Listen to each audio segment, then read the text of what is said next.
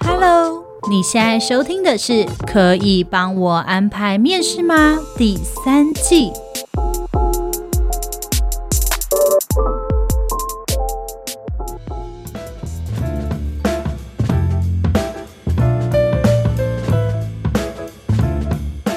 欢迎收听今天的《可以帮我安排面试吗》？我是主持人 Lilian。今天，嗯、呃，我们要来讨论的一个蛮深的议题，今天我们今天要讲一个很深的议题，叫做职业妇女的选择题。不过，职业妇女的选择题，我觉得大家应该觉得说，哦，你就是老调重弹吧？这种事情有什么好拿出来再讨论的、再讲呢？可是，我觉得职业妇女，大家可能会不会觉得说，哦，那就是三四十岁？是不？如果你现在是二十几岁，你就要听了，因为。这关乎你可能五年后的事，你可能觉得我才刚大学毕业，这件事很久，没有没有没有，你结了婚之后，你就是职业妇女，你有了小孩，你就是职业妈妈，所以这件事情就是一个伴随而来，是你结了婚，家里就会说，哎，你什么时候生小孩啊？然后生一个，他就会说，你怎么知道生第二个啊？这样子，所以就是这种事情呢，它是不间断的。你以为可能可能需要五年这么久，没有，就它可能是一年两年就会发生的事。那所以，如果你是一个对于未来你想结婚、想要有小孩的人，我们来认真听一下这一集。但是如果你未来是说我不婚不子的人，我觉得你还是可以听一下这一集，因为 Who knows，谁知道你的未来会怎么样？像在诅咒大家。好，那我们现在还先邀请我们今天的来宾，欢迎 Emily。Hello，我是 Emily。Hi，Emily 是我的前同事。就是我们要来聊职业妇女这一题的时候，我就马上的想到她，因为在前公司的时候，我们有三位。同事就是同时间的怀孕，对。对对，然后但是我们三个的选择，就是我跟 Emily 会比较像，我们两个都是会想要回到职场，然后有另外一位同事，她是选择回归家庭，她就是成为一个全职妈妈这样子，对，她就是成为一个全职妈妈，这样子的不同的地方，我觉得是蛮可以来做一些讨论的。嗯、那不然先请 Emily 来聊聊看自己好了。好。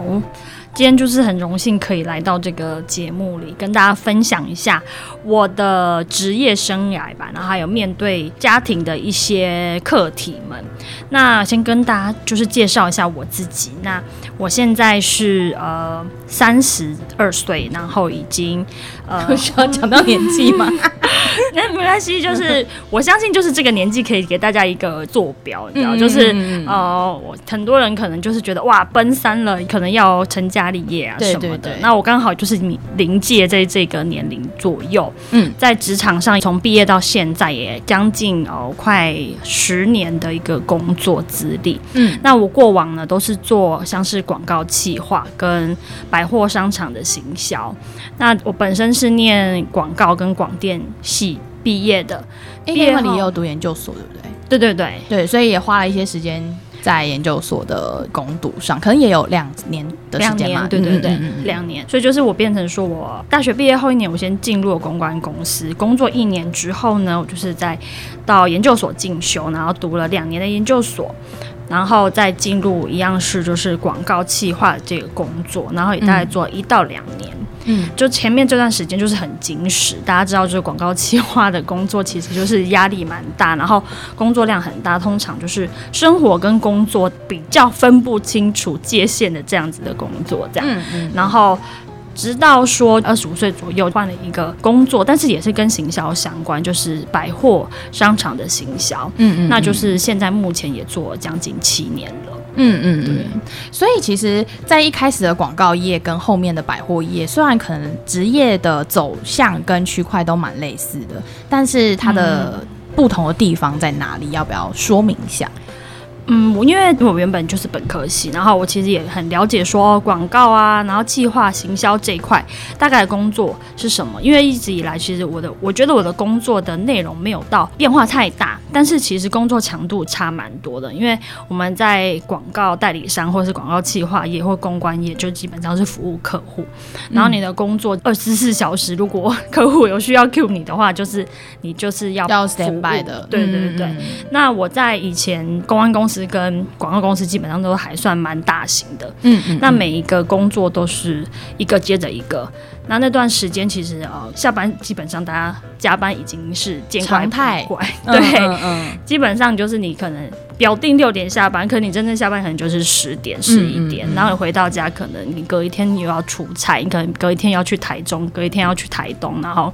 就是你也没有办法闲下来，就是晚上还是要准备明天要交给客户的东西。嗯，所以我觉得那段时间就是因为二十几岁嘛，那时候觉得自己肝还新鲜，所以可以拼，要拼一下。对对对，嗯、就是觉得哇，这个世界是因为公关界广告业哇，就是觉得哇，这个工作好 fancy 哦，就是你可以遇到很多不一样的人，可以大开眼界这样。所以那段时间算是我给自己的一个冲刺期。嗯，对，那段时间给一个冲刺期，就是我可以让自己有很多很多的。经验，虽然说工作就是几乎是我全部的生活，嗯嗯嗯，但是我就是觉得那段时间其实给我的能量也很多，算是一个经验的累积，嗯、为你的转职有累积一些能量在里面。对对对，嗯，嗯对。然后因为我自己其实是个规划控吧，所以就是我在。毕业之后，自己就有给自己定一些目标。我可能在前几年，我工作要有什么样的一个突破？哇，然后你一定是工作派的人。嗯，对，我觉得我我是金牛座的，所以我觉得我在三十岁以前算是工作狂。嗯，然后就是生活重心基本上都是在工作。但是其实那时候，因为我是规划控嘛，就是我会觉得说，啊，我即将要三十岁，那我可能会想要有一些生活上的转换，可能要结婚，我可能要生小孩。那这段时间可能会。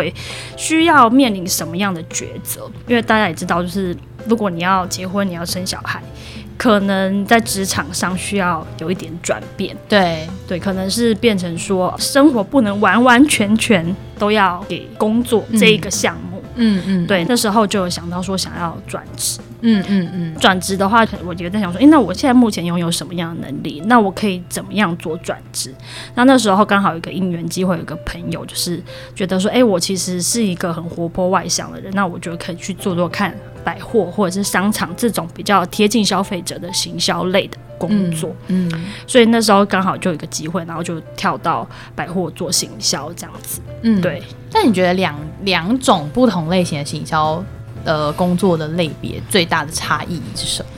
刚毕业的时候是做广告企划嘛，那那段时间就是比较是服务客户，工作强度很强，工作时间每天一定会超过十二个小时。那我觉得百货行销的部分啊，相对的比广告企划再强度低一点。嗯嗯。那他的工作也比较贴近消费者。嗯。因为他就是完全 for 消费者，不是客户端。嗯嗯。对。然后这个角色就不太一样，工作强度对我过往来说是相对比较轻松一点，然后比较可以控制的。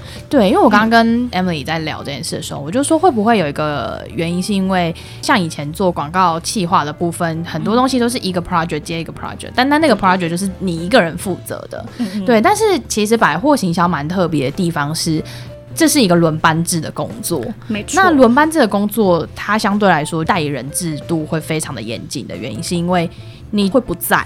对，你就是休假嘛。对，那那你休假就是另一个人会在，那另外一个人休假就是你会在，所以你们两个互相的交接就会非常的重要。对对对对对，所以其实像我之前在做楼管的时候，也完全可以体会到这点的原因，是因为楼管下班之后，虽然我要接我的厂商的电话没错，可是是是现场发生的事情就是现场的人处理了。对，这样子一般职场他们就是代理人制度没有这么明确，嗯，但是就是商场的这个环境其实是相。对的，比一般的职场代理人的制度是比较明确，然后有规则性的这样子。嗯，对，嗯，而他势必是得这样啦，因为你就是不在嘛，嗯、那。就只有我上班，那我就是硬着头皮也要处理。对 对对，没错，就是 嗯，可能现在遇到你就得做。对对对，他可能也是职场上的不同，而导致于一个人的 loading 不会强度这么大。对对对，嗯，那回到我们的主题是职业妇女。嗯、其实我们刚刚有聊到说，呃，在职场的职业妇女，像我们讲到会迈入家庭，有可能是在三十岁左右，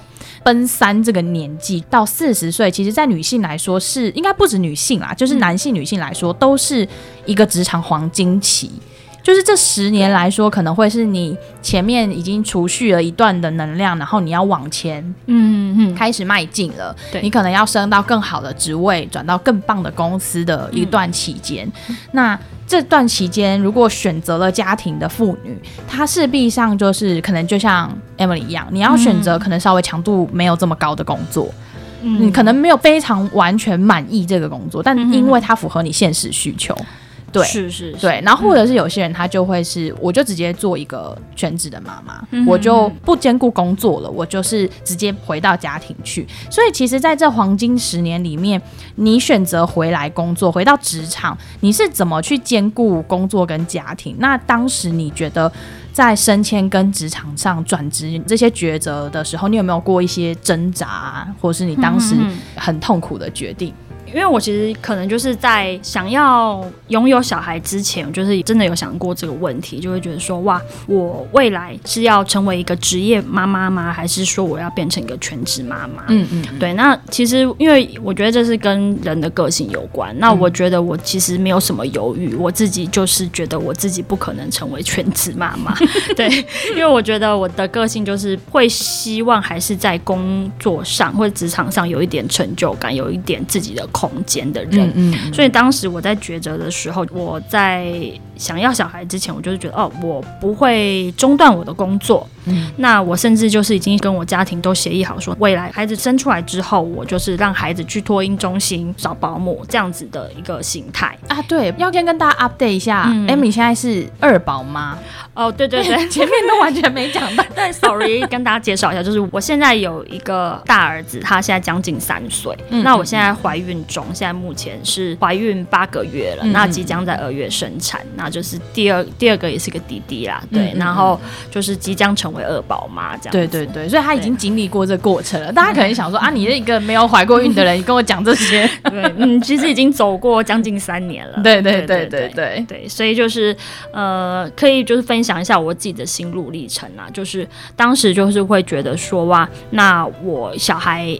呃，要怎么照顾呢？那我当时的配套措施就是我要让他去学校，不会影响到我工作的一个状态，这样子。嗯，对，嗯。嗯，那刚刚有提到说，呃，那怎么样兼顾工作跟家庭？那我觉得我自己的方式就是，我的工作的时间就是我会很专注在工作的上面上面。对对对，嗯、就是。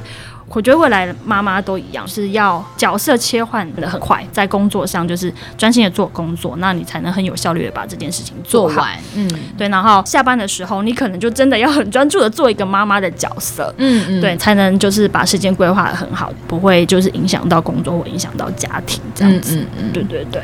那你觉得实际上呢？小孩出生之后，因为你说你是规划控嘛，所以你就按照你的方式把小孩送去了托婴中心，嗯，嗯，然后你就回归了职场。那实际上跟你原本想象中。有没有什么样的落差？执行面对，就嗯，我觉得这个真的也是，如果你们还没有生小孩的听众，就是也可以跟你分享一下。对，其实我们在还没有生小孩之前，都会看很多网红啊、嗯、IG 啊，上面都会觉得啊，他们养小孩还是可以很漂漂亮亮的，然后身材很好啊，没错，对，对。然后哇，就是其实生小孩没什么大不了吧，对对对，就是你只是多了个孩子，所以应该还好吧。嗯。那当时我觉得我自己也是 有一点点这样子的一个幻想，对，就是变成说，我也是，我也有，对，就是哇，他们这些。这些网红生完孩子也好好的啊，也没什么变啊，身材也很好啊，嗯、然后也可以看一手抱着孩子，一手拿着名牌包啊，拿着、啊、然后天天出国，对，就觉得哇，其实也还没没有没有这么恐怖吧，没有这么夸张吧，嗯、对对，当时是这样想，嗯，当然就是小孩出生以后就哇，发现这个实际的状况跟我们想象中的落差真的蛮大的，对。对，因为你看那些网红。的照片其实就只是在镜头前面，他们没有拍到他后面就是什么夹着鲨鱼夹，然后崩溃的样子，家里乱七八糟啊，然后还要泡奶，然后黑眼圈挂在身上，只是都修图。对。对对对，就是，而且他那些照片可能都是保姆帮他拍的啦。对对，不是他。对，你以为有谁可以帮他拍吗？就是保姆。对啊，所以就是可能在那些很光鲜亮丽的背后，其实他们是有后援的，或者是说他有保姆在，或者是他有公婆在。那他可以去做他想做的事情，他可以去体雕啊，对，嗯，真的是蛮羡慕的，对对对对。对对 对，所以就变成说，当时就是会有一些幻想跟现实的的落差真的蛮大的，因为你可能就是要心境转换，说哇，我我可能就是之前。呃，可以很有自己的时间，我可以下班的时候可以做自己的事情。嗯、但是现在下班时间就是完全是奉献家庭，而且不只是孩子，然后你面临到时候还有家事要做，对，对，对，对，然后这个时候就是跟家里的分工都要讲好啊，嗯、可能就是哦、呃，可能跟。跟自己另外一半也要先沟通好，说那未来我们有小孩之后呢，我们应该要怎么样做家庭分工会比较好？这样，嗯、甚至说可能刚刚 Lily 有讲到，就是说哦，假如说有后援，就是可能这后援系统会是有谁？就是我可能下班哦，突然有什么突发状况，那我可能要找哦我的爸妈还是有公婆可以稍微协助一下。这个我觉得我们可能在转换角色的时候要先想好的一些部分。嗯，对嗯，我觉得我跟 Emily 有一个蛮大不同，是因为 Emily 是在在生之前就是规划好说哦，我就是要回到职场，也的确回到职场了。但是你回到职场的时候，你开始有了小孩之后，可能会开始觉得说啊，有一些跟现实状况对力不从心的状况。嗯嗯，我不知道你会不会有想要就是某一些时刻想要变成全职妈妈的时候。我觉得老实说，其实时不时这个念头会跑出来。对，那这个念头会跑出来的时候，通常都是哦，可能我真的面临说，就是我没有办法兼顾的状况。嗯嗯嗯。因为我讲一些自己发生的例子哦，在上班的时候，可能小孩突然生病了，嗯，那病得很严重，他可能要住院。嗯，这种情况的话，你就是非得要把。工作放下来，然后你就要你你甚至你可能工作也没办法专心，因为你可能就在担心他他在气喘啊，他可能等一下晚上就要带他去住院什么的。嗯、那这个时候你就通常真的会很挣扎，就是觉得说、嗯、哇，那我真的要真的守的这个工作这个职位不放，然后让孩子这样子下去吗？这个时候真的会很挣扎，这样子。我觉得那个心理的挣扎，好像是每一个妈妈都会，就是。嗯不知道到底是从大众的既定印象来，还是说传统家庭观念而来的？嗯、就是只要小孩一出问题了，或是他生病，他跌倒了，第一个会对，他就说都是妈妈的问题，不会说哎、欸，爸爸你怎么不帮他盖棉被啊？对，爸爸你不给他穿多一点，都会说哎，妈妈你怎么不给小孩穿多一点？对，就是好像很多小孩发生了什么事情都是妈妈要处理，嗯、对，这是妈妈的责任。对对对，对所以你就会。好像被置入吗？就是 被灌注一个观念，就是说只要小孩生病是我的错，就是我觉得他好像很直接会被连接到这里，就会变成妈妈的错。我好像回到职场是不对的，对，我分太多时间去工作了。对，那种感觉，就是、嗯，没错，就是像你刚才讲的这样子的心境，就是那时候就会觉得说好挣扎，嗯、有时候还会很有罪恶感，对，会很有罪恶感。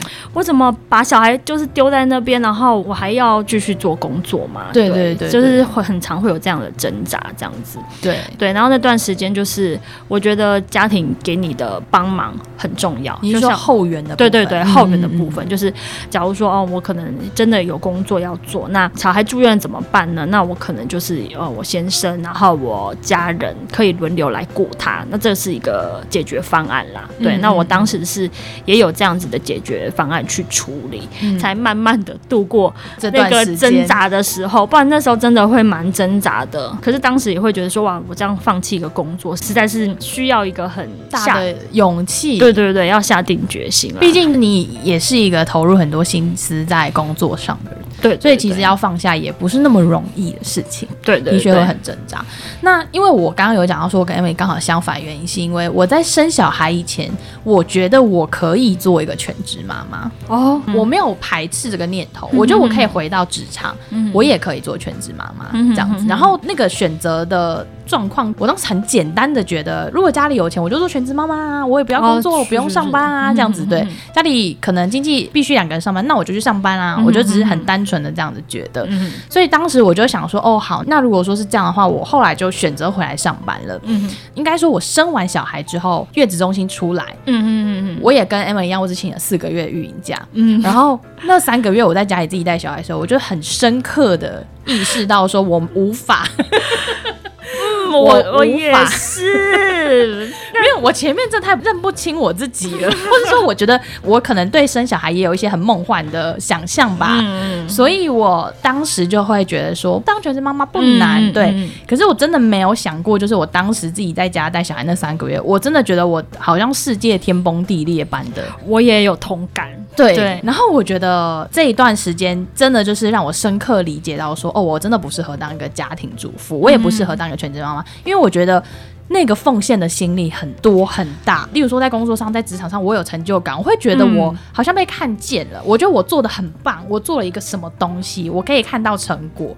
可是当可以被量化的对，被量化的。可是全职妈妈是不行的，有欸、就是你把碗全部洗的超级干净，回来也不会有人帮你拍手。对，他就觉得这就是你应该做的、啊。对，你在家要干嘛呢？你就做家事啊。对对，然后我就觉得。对，我的确在家，我真的没干嘛，我可以做家事，没错，嗯、我也可以把碗洗得很干净，没错。可是它就是一个无法被量化出来、被赞美、被对对对，就或者你小孩养的就是生龙活虎、强壮的蹦蹦跳跳，也不会就说哇，妈妈你好棒啊，你小孩好强，好像应该的。对，我们就不哎没有什么升迁制度啊，对。这种就哇你哇你变资深妈妈，对，这种东西就会让妈妈这个角色陷入一个就是哇我做这些都是应该的，然后生活没有成就感，甚至还有一个很。大的因素是没有钱哦，对，因为你没有收入啊。对，这也是一个很多妈妈就是想要转换，但是心理压力很大的一块。嗯，对，嗯、因为很多人会这么说啦。我觉得这也不是没有道理，就是很多人说妈妈自己还是要有一些经济能力，对啊，对啊，才会有说话权，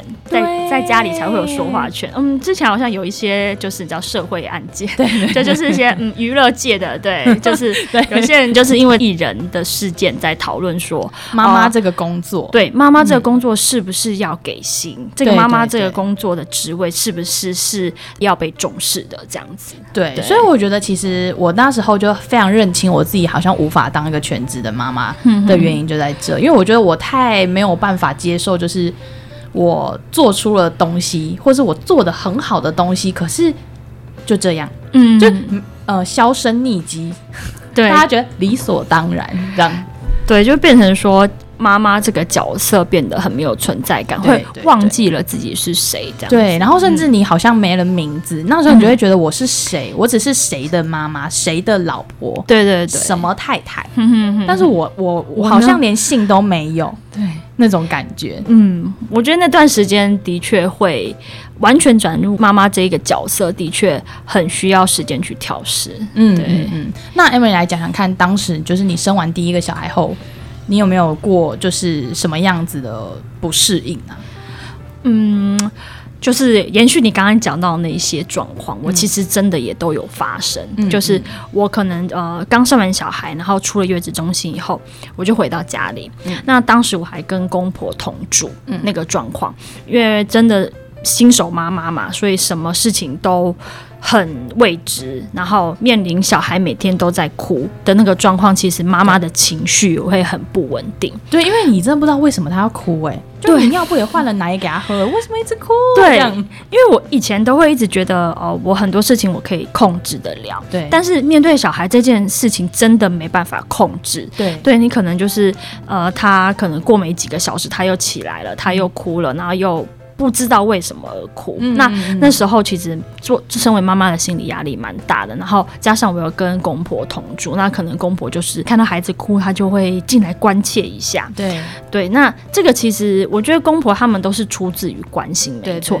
但是这些举动会让妈妈压力很大。嗯嗯，对，所以就会那段时间就会变成说，哦，我可能很多时候会没来由的呃哭啊什么的，嗯、这可能就是跟有些症状有关，就是产后。犹豫的状况，嗯，嗯，那那段时间就是我觉得，呃，我很想要再回到职场，我想要有自己的空间，这样子，嗯，嗯，嗯，对。那我还有一个很深刻的事件想要跟大家分享，就是那段时间其实情绪很不稳定，然后可能才会跟公婆顶嘴啊什么的。嗯、那其实那段时间，其实我自己也知道我的情绪状况不是很好控制。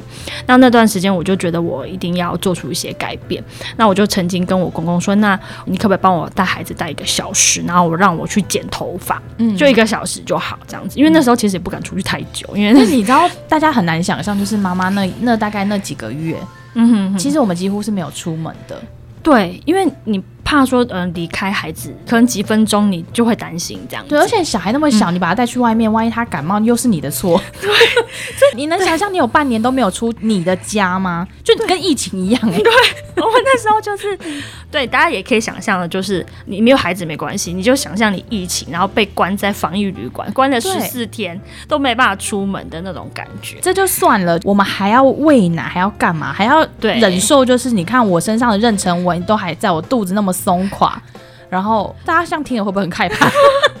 嗯，对，大家就是我觉得这是一个过程啦，对不对？大家还是不要惧怕这个过程，对，因为孩子还是很可爱，对，小孩还是很可爱，对，你看他成长是还是一个甜蜜的一个过程啦，对，只是就是说那一段期间。的确也是因为有可能是荷尔蒙的关系，就是妈妈的心理状态也真的会比较不稳定。对对对，所以那时候我就是跟我公公说：“那你可不可以让我一个一个小时去剪头发？”然后我永远记得我当时就是我踏出家门那一刻，嗯、我就把门打开而已哦，嗯、就只是我家大门打开，嗯、我就觉得哇，外面的空气怎么那么香啊？哇，怎么就是。我可以逃离了这个空间的那种感觉，那我就出去，我只是看着路人，我只是去个 Seven，然后我只是去跟我设计师讲了几句话，我就觉得那段时间我好开心。对，我好像有过这一段时间，但我记得我第一次就是出家门的时候，我是害怕的，就是我好像一辈子没过过马路一样，你知道吗？我想说，天啊，外面车怎么那么多？就是因为你陷入那个环境跟太久太久了，对 对对。然后那时候想说，哇，天哪，原本外面车子本来就这么多嘛，对，只是我们一直被关在家，然后跟路人都走这么快吗？对，就是我，我那一阵子真的觉得我好像是世外桃源的人，你知道吗？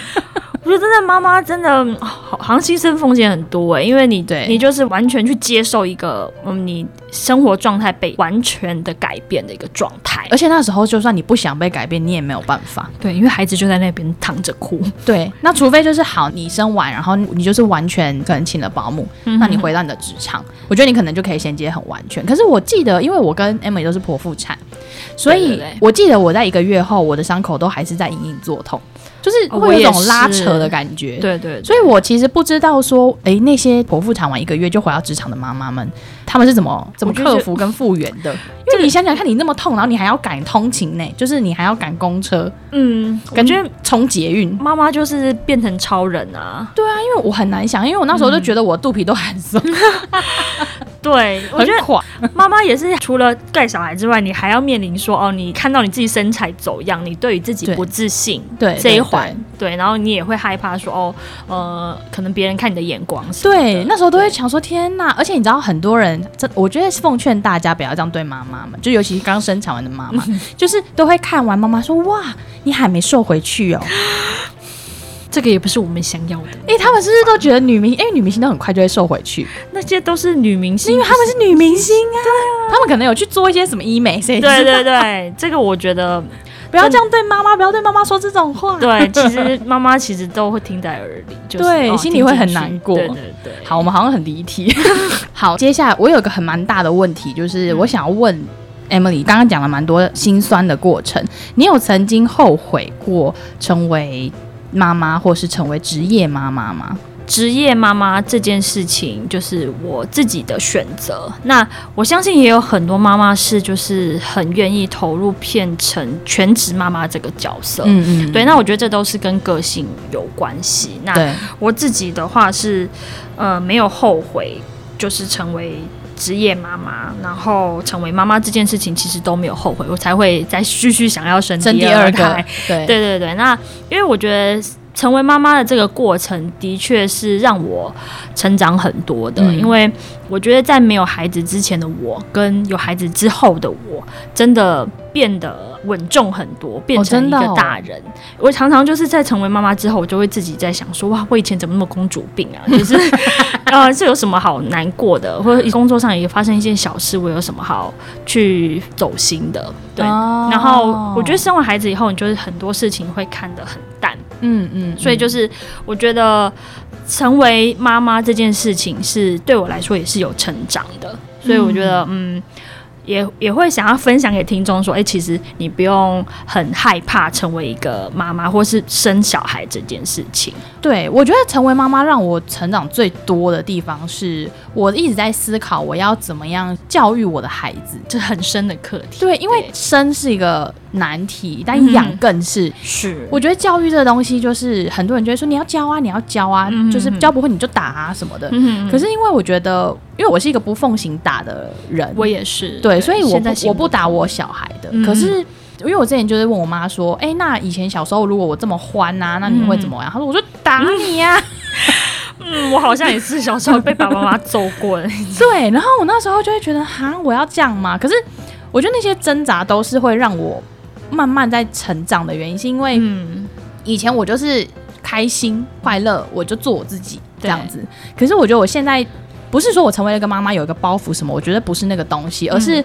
因为我还蛮深刻意识到，小孩他他不是教而已，他是学你的，就是他是学身边每一个人他的样貌是什么样，他是学这些大人的那些样貌的，他不是你教，就是说哦，我每天都讲脏话，可我教我小孩说你不要讲脏话，没有，你小孩一定会讲脏话，因为耳濡目染啊，他就是在你的这个环境里面嘛，那就是要嗯，你带给他什么，他都会吸收，不管好的坏的，他都会吸收。对，我太深刻意识到这件事了，然后就让。让我开始深刻的思考，我到底要是一个什么样的人？因为我想，我孩子是什么样的人，我就要是什么样的人啊！哇，你看，我们孩子其实带给我们很多反思的一个一个状况。对对，因为我就觉得，我不想要我的小孩没有他的梦想，我不想要他牺牲，不想要他妥协，所以我就觉得我就不能啊！我就如果我为了我可能小孩，我很牺牲、很妥协、很苦。对。那我不就在教他说，你要牺牲，你要妥协，你要苦吗？对，所以我就觉得我不能这样子，所以我就觉得有时候妈妈这个角色太难了。你要是照顾者，你要是教育者，然后你又要成为你自己。对。对，太难了。没错，我觉得进入妈妈这个角色，她就是变着哇，好像一一个瞬间你要懂得很多，对，对，对，对，对，对，一瞬间你就要变成会带孩子，一瞬间你就就要会教小孩，对，你还要兼顾你原本的工作，不会落掉什么事情。对，对，因为很多人就会说哦，就是是怎样，她生了小孩就可以、哦、了不起啊，就可以记记性这么差，常常忘记事吗？对，这个也是。因为我觉得有时候很难啦，因为你知道妈妈同时间脑袋会转很多事情，就像 Emily 讲的，你小孩在生病，嗯、那你一定是先想你现在手上的东西有什么最急的事情你要先做，对，然后什么东西你可以带回家做，嗯、什么东西你必须交给你同事。对，然后你还要安排他说好，老师不好意思，那你可以先帮我怎么样吗？然后打给老公说，你等下可以先去接他吗？对，就是你知道那个 schedule 是这个妈妈妈她就是要马上会有一个新的技能，就是要把时间管理的非常好，时间管理大师，没错，马上变成时间管理大师。然后你就要可能呃一个时间你就要想很多事情，然后可能就要开始想说哦晚上或是明天我要做什么事情，都要先排好。嗯嗯嗯对对，就是哇，这个这个也是 转换成妈妈的一个。技能，对对对，而且呃，我们就是刚刚讲了说哦，给了很多准备奔三的听众们一些，嗯、就是如果你想要有家庭，可能接下来也会未来面临到职业上的状况，甚至家庭上的状况，嗯、我觉得我们也可以给一些就是准备走入家庭的男性，因为不管怎么样，就是你可能真的也会想要有小孩的男性听众们的一些忠告。就是，嗯，呃、我不知道男性到底会不会对于就是谈恋爱这件事情会一直有一种追求，但我想大部分女性有啦，嗯，对，但是我不不清楚男性的脑，就是 他们会不会有，但我我觉得我们好像应该要给一些忠告，就是说谈恋爱是很甜蜜的事，是，然后结婚也很甜蜜，嗯、但是其实有了小孩后，真的世界就不是那个样子，对，那因为很很多人就是说，哎，可能在生小孩这件事情，常常都是。妈妈在牺牲奉献嘛？那我觉得其实就是要不要生小孩这件事情，也是双方，就是你跟你先生共同一个决定。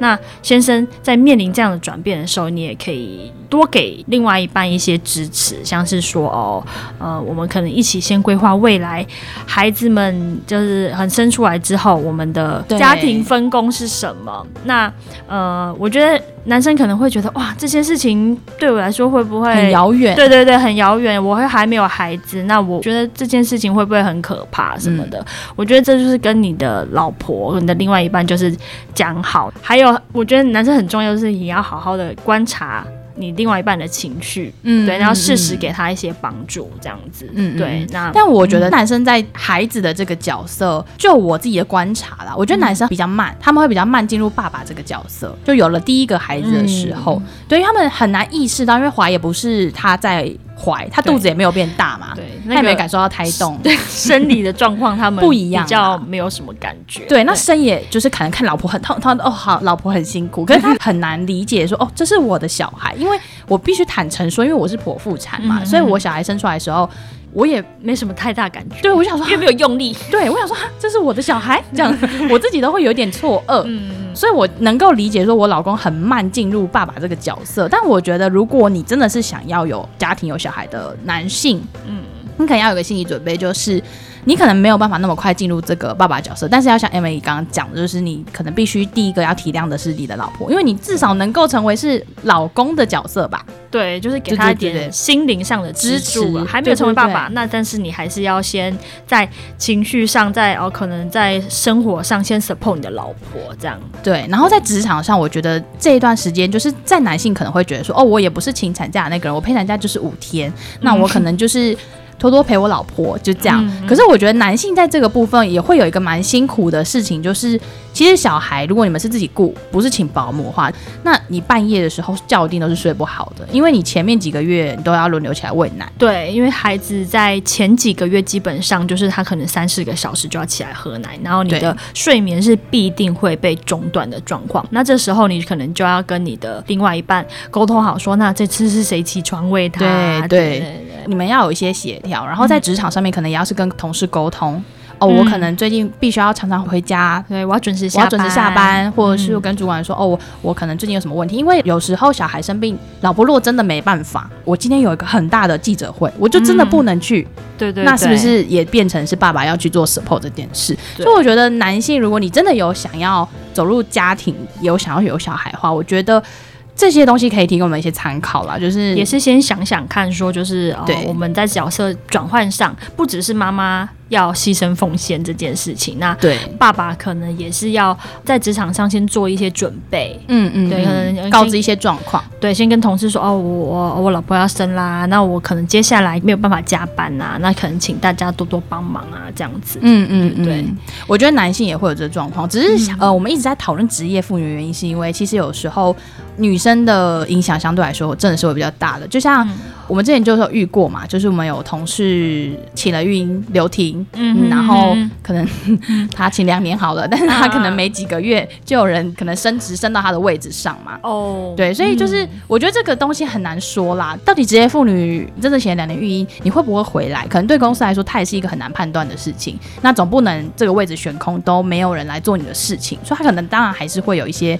应变的上的做法，可是我觉得妈妈可能在这心灵上或是在职涯上的选择，就会对妈妈来说是一件很重要的事。但是我觉得我们刚刚在这前面有跟 Emily 聊到这件事，嗯，Emily 有说就是最近有什么想法？嗯 就是你刚才说到，我们在真的去请个产假，请个育婴假，那当然你原本的那个工作就会没有人去做。对，那其实站在公司的角度，的确啦，如果我是个老板，原本的工作没人做，我一定是还是需要有人来替补啊。而且又不是说三个月，像我们三个月就算了。对对对，是一年两年的事。对，如果是一个比较。长期的事情的时候，嗯、的确，我觉得站在公司角度，的确可能他需要有一个人来替代你，嗯，这是一个正常的状况啦。嗯、当然，劳基法当然是有保护说，哦，妇女是有育婴假的一个权利。那我们可能还是可以回到原本的位置上，嗯嗯，对，那。我自己也是，因为我接下来要生第二胎嘛，然后我也会有育婴假的这个规划，嗯，所以我其实自己也会想说，那我未来是不是在这段育婴假时间要自我充实一下，就是才不会失去我原本该有的能力。我自己比较正向思考啦，一点就是变成说我，我觉得我还是要在这段时间保持我自己的能力，那我至少我在回到职场的时候，我还是不会让。公司觉得说，哇，你你都已经离开这么久，你还想回来哦？这样子的一个想法，嗯、就是我我希望我还是可以保持我自己的原本的职场的能力，这样子尽量保持啊。当然，因为毕竟离开的时间比较长一点的话啦，嗯嗯嗯、对。假如说你可能不是只有请几个月，因为我第二胎的话，就是可能想要请一到两年的时间的话，就是会也会有点担心。那我现在目前的做法，可能就是给自己一些目标，然后哎、嗯欸，我觉得 Emily 真的是很目标控哎、欸，对，就是可能我也很怕说，就未来无法跟社会接轨啊这件事情，对，因为我自己还是很希望有自己的。我自己的名字，我不是谁谁谁妈妈，所以就是、嗯、就是我还是希望说，我还是可以回归职场这样子。对，就是跟我觉得相信跟个性有关。我也有很多朋友，他就是全职妈妈。对对对对，我觉得他这个能够很游刃有余待在全职妈妈这个角色，我觉得相对我来说，我觉得那是更厉害的一个角色。对对对，对我觉得真的是哎、欸。刚刚讲了嘛，就是适婚年龄的男性，我们有给了一些建议。那我们要不要来给一些适婚年龄或是抉择有没有要生小孩的女性给一些建议啊？或是要准备一些什么？嗯可能二三十岁，大家都会想说啊，那我要结婚，我要生小孩。哎、欸，我要打破一件事情，嗯、就大家好像都会说哇，我想要跟我男朋友结婚，什么、嗯、好像结婚是一个冲动、很浪漫的事。嗯、我觉得结婚最浪漫那个瞬间就是你婚礼的当下，然后就结束。对，我自己也是觉得结婚这件事没什么大不了、欸，哎，就是、就是、对，如果你也不办婚宴，那他就不是什么浪漫的事。对，就是男友变成 老公，老公这样子而已。嗯、对，那我觉得真正会比较有生活上的转变的时候是。你生小孩之后，嗯，你的生活真的会有非常不一样的变化。嗯，对你，你跟你的另外一半不只是另外一半了，对，他是你的同事，对。对 对，他的角色变成同事了，有点像同事，因为你可能就要跟他一起讨论啊，我的家庭分工是什么啊？对对。然后呃，我们我们就是有是一个互相代理人的角色了，对，已经不是说哦，我们谈谈恋爱，我们就想做自己的事情，然后很很在意你的情绪，你很在意我的情绪啊？没有哎、欸，我觉得成为父母之后，我当然还是在意你的情绪，但是这件事情可能要晚一点处理。对，大家可能要更互相一点啦。我觉得反而好像就是给适婚的女性，或是想要生小孩的女性有些建议。我自己的话啦，嗯、就是你可能要有一点觉悟说，说那个恋爱期比较少，甚至你要自己去经营才会有。对对对，就是它不是一个像你以前就是两个人没事坐在沙发上看看电视，你也觉得哦好幸福哦。哦，现在没有哦，你们两个人躺在沙发上看看电视，然后小孩子在旁边，妈妈，对。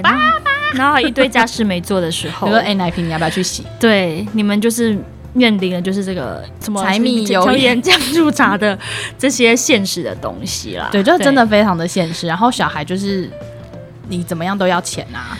幼稚园要钱，上学要钱，吃饭要钱，出去玩要钱。对，大家会不会不敢生小孩了？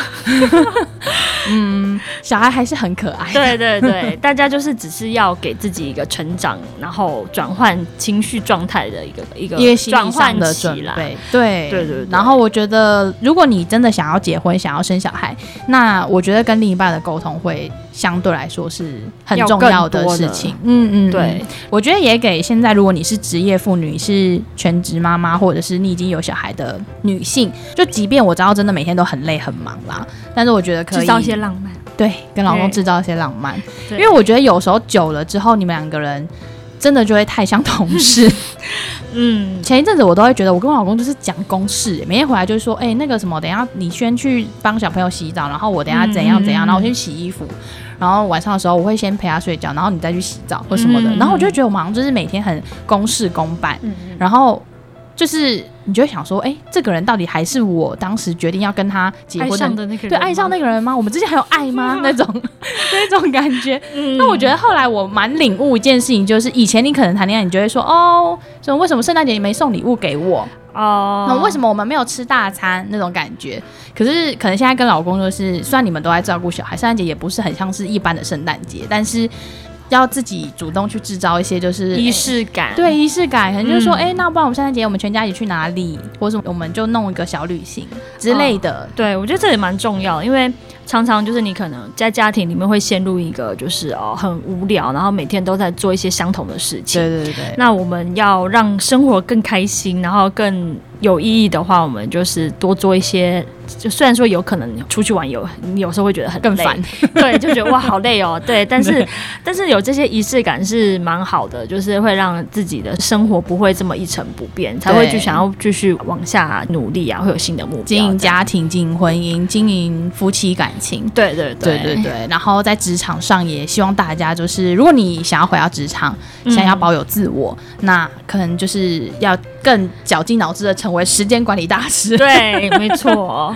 对，然后我觉得有一件事情就是不要害怕。对，嗯嗯我觉得也不用因为就是哦，我们讲这些你就会哦，可能会太害怕。对对对，不用太害怕，因为其实很多时候你就是只是一股勇气，你就可以去觉得哇，其实可以做得到。嗯，对，嗯、其实生小孩对某些人的人生是一个。